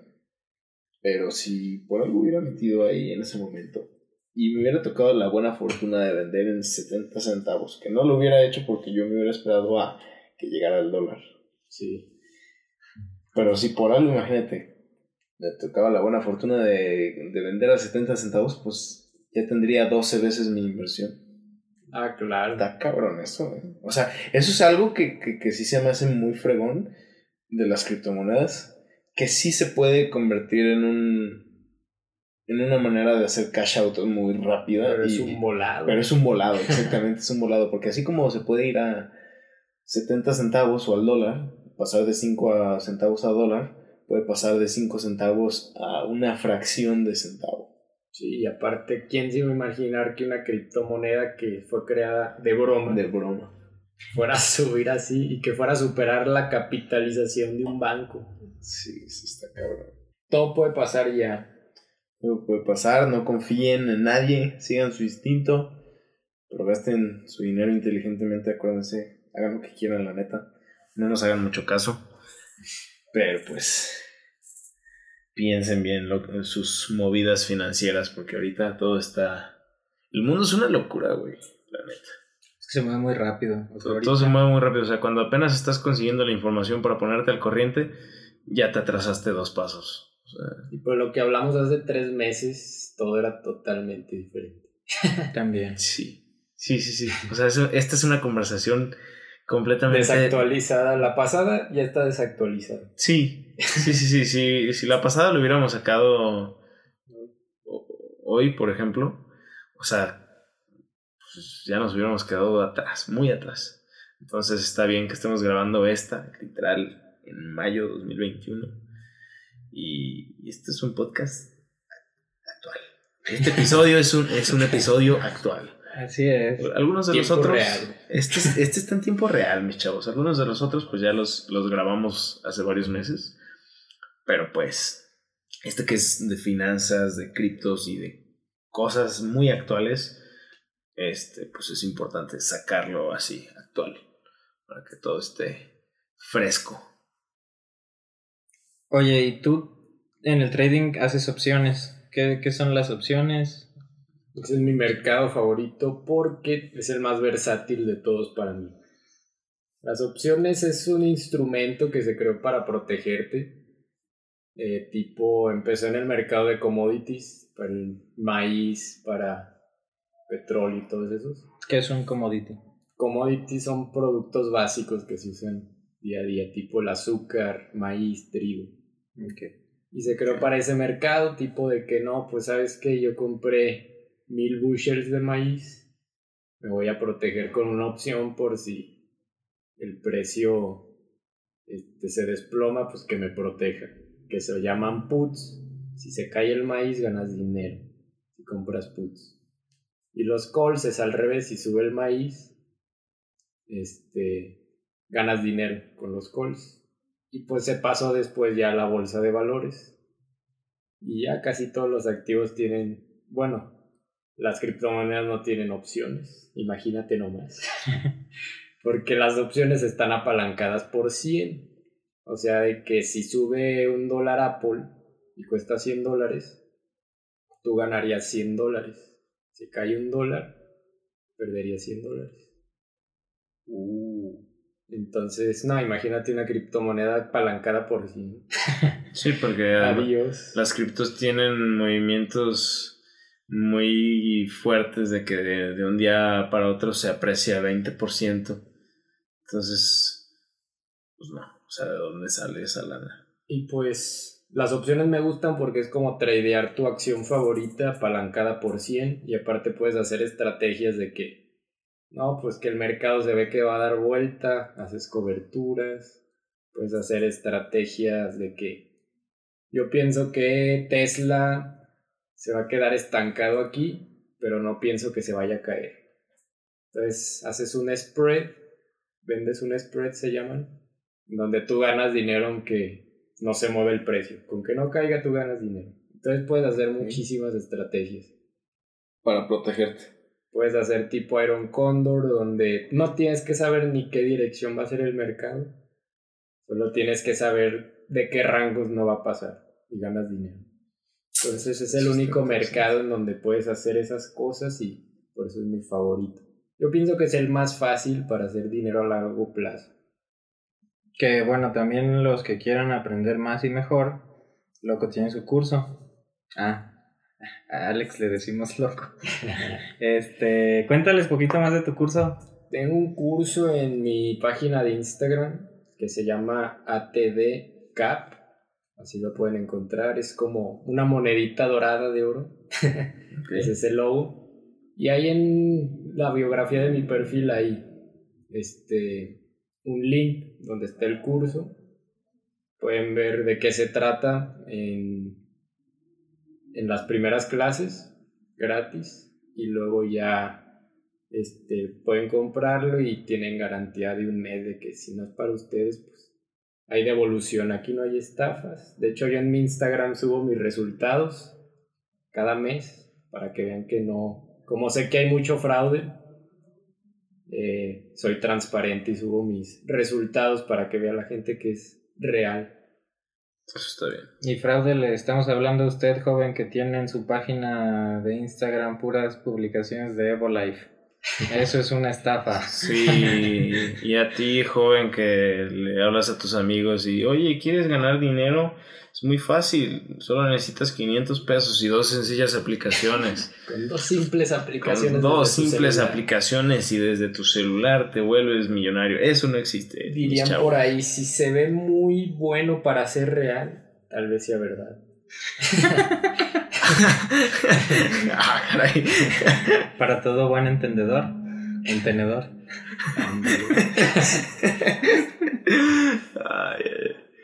no, pero sí, Está, chido. Bueno, ya saben, este, si quieren un curso para aprender a hacer trading, guiados por un buen mentor con cinco años de experiencia en, en esta disciplina, pues ya saben, ahí con Alex. No, y, ya vieron que ganó el Xbox, o sea, sí, sí, es cierto que sí funciona, o sea, no, no todo es estafa todo es estafa. Cuéntanos, hablando ahorita de, eso que decía Angelito, de que ganaste el Xbox. Por ejemplo, en, 2020, ¿qué tanto creciste tu portafolio? 2020, es que tengo diferentes portafolios. Tengo el de opciones, que es en el que estoy de lleno. tengo criptomonedas desde que aventé ahí un dinero que, que dije, a ver a dónde llega. Y ya dije, en cuanto me salga, lo voy a gastar en algo. ya lo tenía planeado. ese es dinero que tenía planeado perder si, si no. Ok. Pues como salió muy bien, pues me compré una consolita ahí de videojuegos. Está bien. Una consolita. y tengo uno a largo plazo, que ese es un portafolio ya muy, o sea, donde el objetivo es no perder dinero. Y dejarlo ahí hasta mis 60 años, no sé. ok. Para mi retiro. Oye, ¿inviertes en la bolsa mexicana, en la bolsa internacional o...? En opciones es la bolsa de Estados Unidos. Ok. Y en, en la largo plazo sí tengo acciones mexicanas y algunas estadounidenses. Y, y ya criptos ya las liquidé. Las criptos las liquidaste. Bueno, por ejemplo, en el portafolio de opciones, ¿qué, qué tanto creció o, o, este, perdió tu portafolio en 2020? En opciones llegué al 100% el año pasado y este año va mejor porque ahorita llevo el 70. y nada más estamos en mayo. Estamos en mayo. Puede caer, sí, puede tener una corrección, pero pinta bien. Pinta bien el 2021. Excelente. Oye, y también ahorita que nos comentabas del, de la inversión a largo plazo de 60 años, pues también para la gente que no sabe, así como puedes ganar dinero comprando y vendiendo acciones, también si compras una acción, cada tres meses te pagan dividendos. Dividendos. Sí. Y de ahí estás generando también, ¿no? Y estás creciendo y... Sí, de hecho mis, mis acciones a largo plazo son puras acciones con buenos dividendos. Para mí un buen dividendo es de 3% para arriba. O sea que te pagan un 3% anual, no más por tener tu dinero con ellos. Ok. Y cada trimestre, cada trimestre, bueno, depende de la empresa. Algunos pagan dos veces al año, algunos tres. Te pagan un, se llama dividendo, que te dan una parte por arriesgar su dinero. O sea, una parte de sus beneficios te la pagan a ti por arriesgar tu dinero con ellos, por así decirlo. Y ahí, aunque suba o baje la acción, menos que cierren en pérdidas el año, ahí ya no te las pagan. Pero si tienen beneficios, te pagan nomás por tener tu dinero ahí. Y así sube, pues es un plus.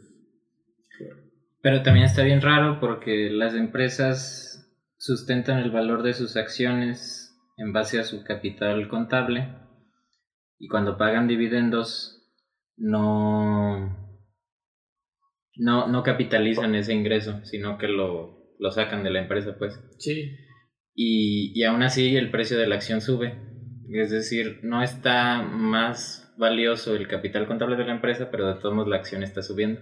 Está sí. bien curioso. De hecho, cuando pagan dividendos sí se cae, o sea, normalmente cae la acción cuando pagan dividendos porque están sacando dinero de ahí. Entonces sí se cae, pero se recupera luego, luego. Entonces sí se ve que sale dinero de ahí para pagarle al, pues, a la gente. Está chido eso de que las empresas repartan dividendos a, a sus... Y no todos pagan dividendos, también hay que, hay que decirlo. ok. pues hay que tiene checar, que haber... Hay que checar en qué empresa están invirtiendo. ¿Qué, ¿Qué información crees que sea importante revisar antes de invertir en una empresa? En una empresa a largo plazo, primero yo me fijo que el dividendo sea arriba del 3%, si no, para mí no vale la pena. Eso es lo primero. La otra es que está barata. Si vas a invertir a largo plazo no te vas a meter a Tesla cuando estaba en 700 dólares. te metes cuando está barata. Yo me fijo mucho en el PER, que es el es como el valor que tiene este cuánto vale la acción por los beneficios que genera. Ok.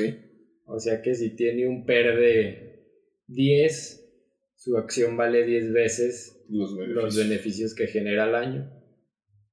Por ejemplo, Tesla llegó a estar, me acuerdo que cuando hablamos de esto, estaba en mil y tantos el PER. O sea que valía mil veces más de las ganancias que genera. Entonces, ¿cómo vas a invertir tu dinero en una empresa que está así de sobrevalorada? Sí, que está en una burbuja financiera.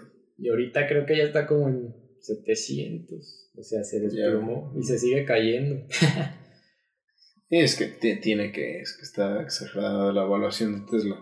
Y es por lo mismo que Elon Musk pasó, y creo que esto lo comentábamos aquella vez que grabamos ese podcast, que Elon Musk pasó de ser como la persona número 60 más rica del mundo a principios de 2020 a ser la persona más rica del mundo, incluso por encima de Jeff Bezos. Sí, duró un ratito, duró como una semana, creo. Sí, duró como una o 10 días siendo el hombre más rico del mundo.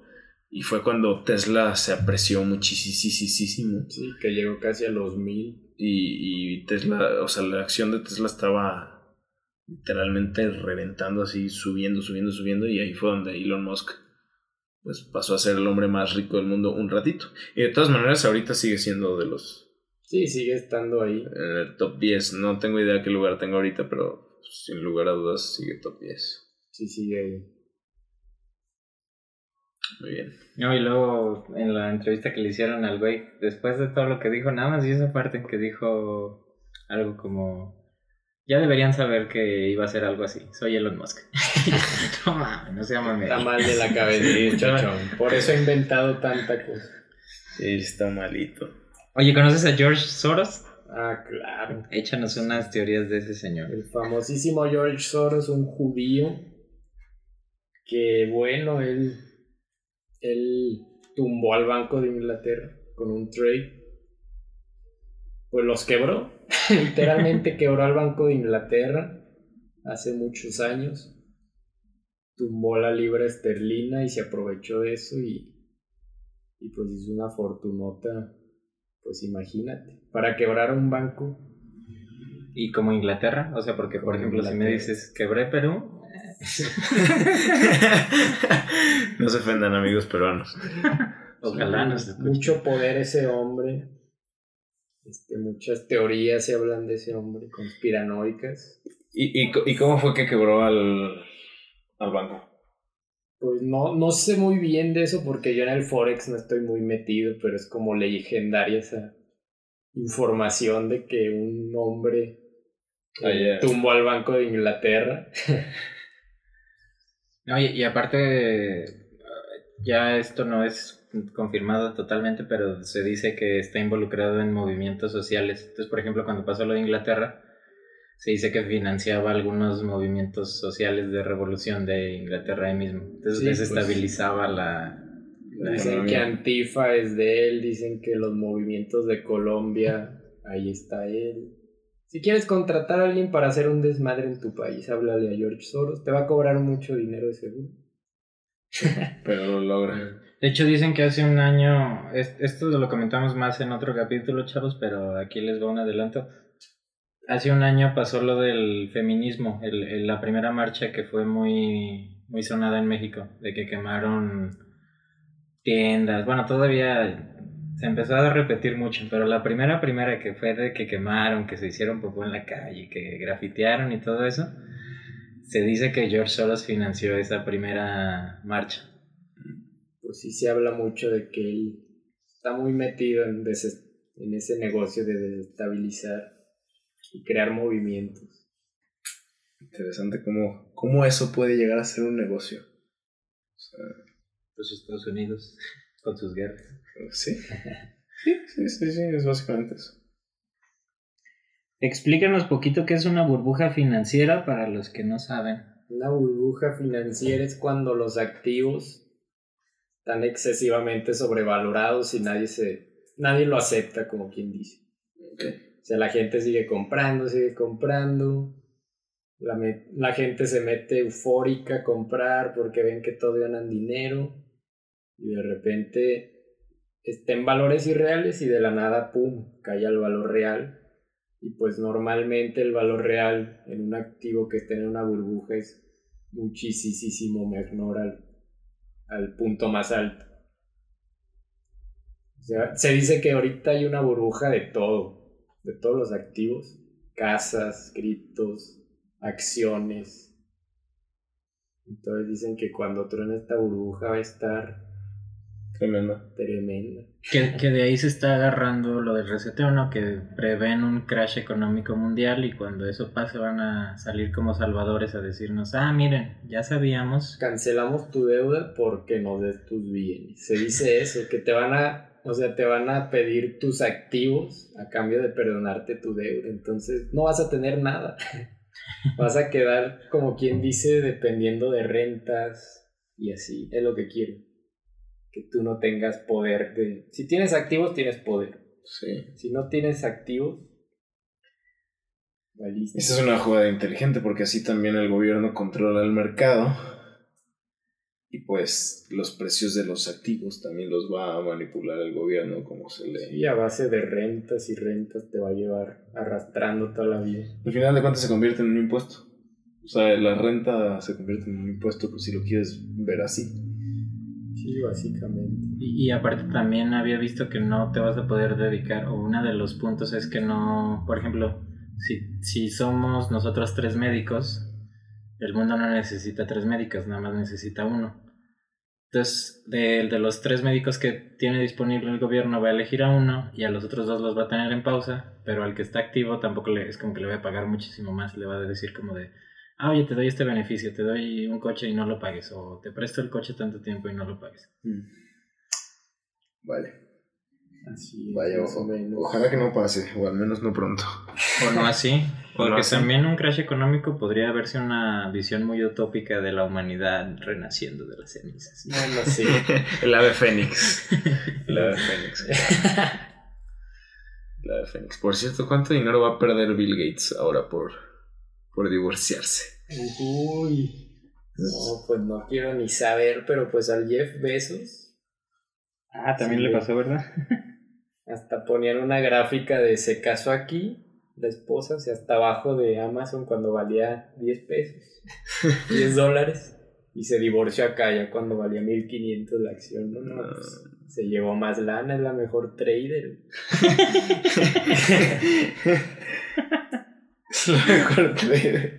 Sí, sí, sí, sí. De hecho, sí está en la, en la lista, ¿no? De los 100, de las 100 personas más ricas del mundo también. De, Sí, de, de las mujeres más ricas. Híjole. No, pues también Meli- Melina. Es otra manera de hacer trading, muchachas. Y muchachos, si encuentran una sugar mommy, ya saben. Más cásense por bienes mancomunados y, luego se divorcian. Nos vemos. Puede ser al día siguiente, o sea, ya conviene. No, primero cuando valga barata la acción, quédense y aguanten los trancas. Ya cuando valga 10 veces más, Salgan. vámonos. Vendan. Vendan su posición. No, no, no. Aquí, aquí no, no comentamos el divorcio ni ninguna, ni ninguna de esas cosas. No, no, no. Ojalá que, que todo el mundo dure feliz con Por su siempre, parejita por siempre. Sí, sí, sí. Sí, El sí, amor triunfa ante todo, no lo hagan. No lo hagan. Sí. Ah, muy bien. Muy bien, muy bien. Pues de últimos ten- temas tengo... ¿Sabes qué es un paraíso fiscal? Porque ese concepto como que no... Nunca muy claro. Pues el paraíso fiscal es como un lugar donde pues, la regulación te permite saltarte este, algunas regulaciones, Que hay en otros países Que hay en muy, otros muy países. pesados, ¿no? o sea, tipo las Islas Caimán, varias islas, casi todas las islas raras son paraísos fiscales, donde puedes evadir impuestos. Andorra. Este, tienen como regulaciones donde no pueden pedir, o sea, si le piden a un banco de las Islas Caimán información los gringos, no pueden dársela. A veces, por, si son temas muy, muy pesados, ahí sí ya este, tienen que intervenir y dar la información, pero es muy difícil que un banco de, una, de un paraíso fiscal le dé información a un organismo. Pues está chido. Eh, De hecho, es- no me acuerdo quién, quién me había dicho, con quién había tenido una conversación hace un tiempo, que decían que México puede llegar a ser considerado como un paraíso fiscal, porque aquí hay muchas maneras de, digamos, eh, Ah, evadir y hacerse tonto al, al sistema. Pues sí, la verdad es que O sea, no estamos, no estamos en un país muy, Regulado. regulado fiscalmente y tampoco, o sea, que tampoco es muy exigente el sistema. O sea, sí hay muchas maneras de Y además darle vuelta al dinero se por aquí por resiste allá. a eso. Sí. No pueden hacer, no pueden digitalizar la economía. Por más que lo intentan, creo que solamente muy poco porcentaje de la población tiene tarjeta de crédito o débito. Entonces es imposible que puedan regular las cosas y es puro efectivo. Sí, sí, todo es efectivo, todas las transacciones son en efectivo. Y eso es bueno. Sí, A porque nosotros nos conviene. Y más para el narco. Y no para nada. Bueno. sí, supongo que sí. Pero está interesante eso de los paraísos fiscales. Ver si algún día nos toca. Estaba viendo también que, bueno, por ejemplo, aquí en México, pues los terrenos ya están caros. En Costa Rica estaba viendo que una, no sé si una hectárea, pero gran parte de terreno, con toda casa ya construida, costaba como 20 mil dólares. Está bien barato, güey. O sea, comparado aquí. Sí, fácil. No, no, es el costo de vida. Se vuelve absurdo o...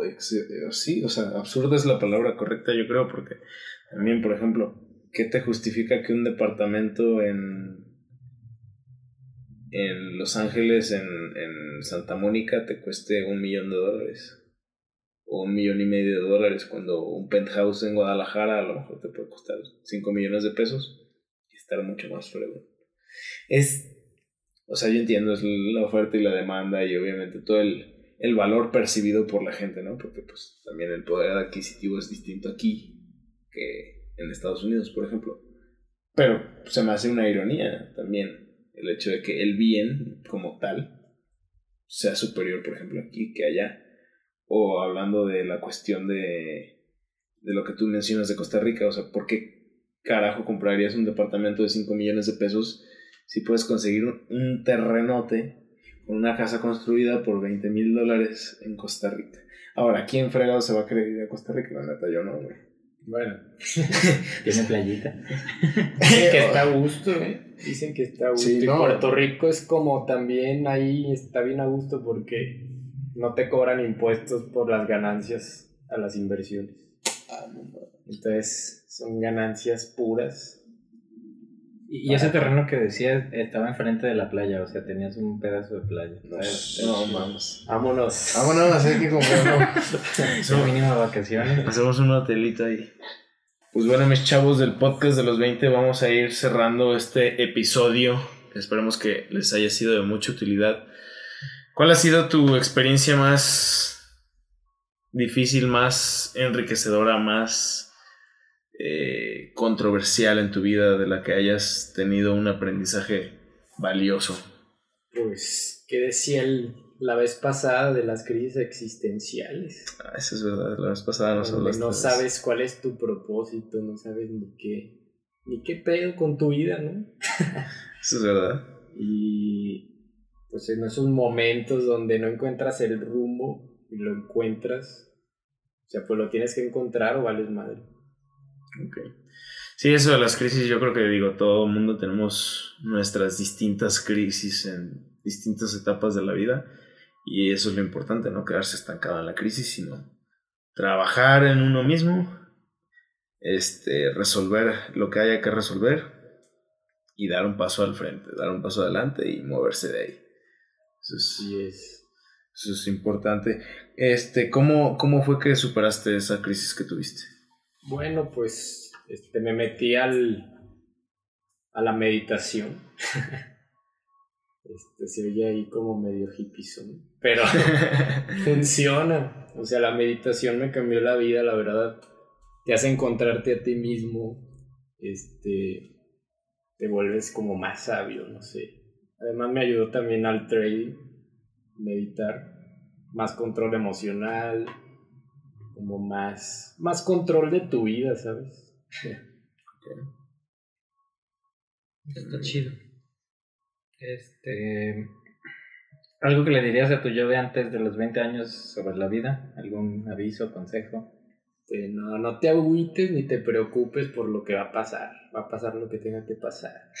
Así que no te preocupes ni te llenes de bolas la cabeza. Fluye con la vida. Fluye con la vida. Alex de menos de 20 años. Muy bien, muy bien. ¿Qué es lo que, bueno, tú cómo le sacas el lado positivo a una situación o a una experiencia adversa o desagradable? Pues yo pienso que esas situaciones adversas son lo que te hace crecer. Si te pasaran puras cosas positivas en la vida no aprendes nada. Lo que cuando en verdad aprendes es cuando pasan las cosas malas. Sí, yo estoy de acuerdo con eso. Las, las cosas más difíciles en la vida son las que te traen mayor aprendizaje y te enriquecen más como persona. O sea, sobre todo si sabes darle la vuelta a la moneda y, y...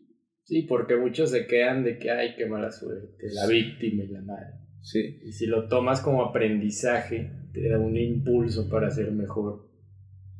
Sí, estoy de acuerdo. El, el impulso o el cambio en la percepción personal que puedes tener de, de, cómo ves la vida o de cómo actúas o de ciertas ideas que tienes es muy grande después de, de vivir algo feo o de cagarla o de...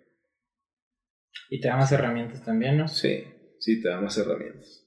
Y eso está chido. Darse cuenta también de eso está chido. Agarras callo en la vida. sí, sí es. Este, ¿Qué es lo que más te gusta de tener 20 o 20 años? Pues la, la energía. La energía de ser joven. que igual ya necesito mi café en las mañanas, pero. pero sí, sí. La mera flor de la juventud. Pero ahí estamos diario en el gym. Ahí andamos en el gym. Sí, a las 7 de la mañana, sin falla. Como Dios manda. Ah, está bien. Este, ¿Qué quería hacer de niño? Astronauta. Como bien choteado, como todos los niños. Quería ser astronauta. Bien. Bueno, nada que ver con lo que eres ahorita, pero igual este, estás contento con lo que... Ah, claro. Con tu profesión, a lo que te dedicas, con la carrera que estás desarrollando como persona.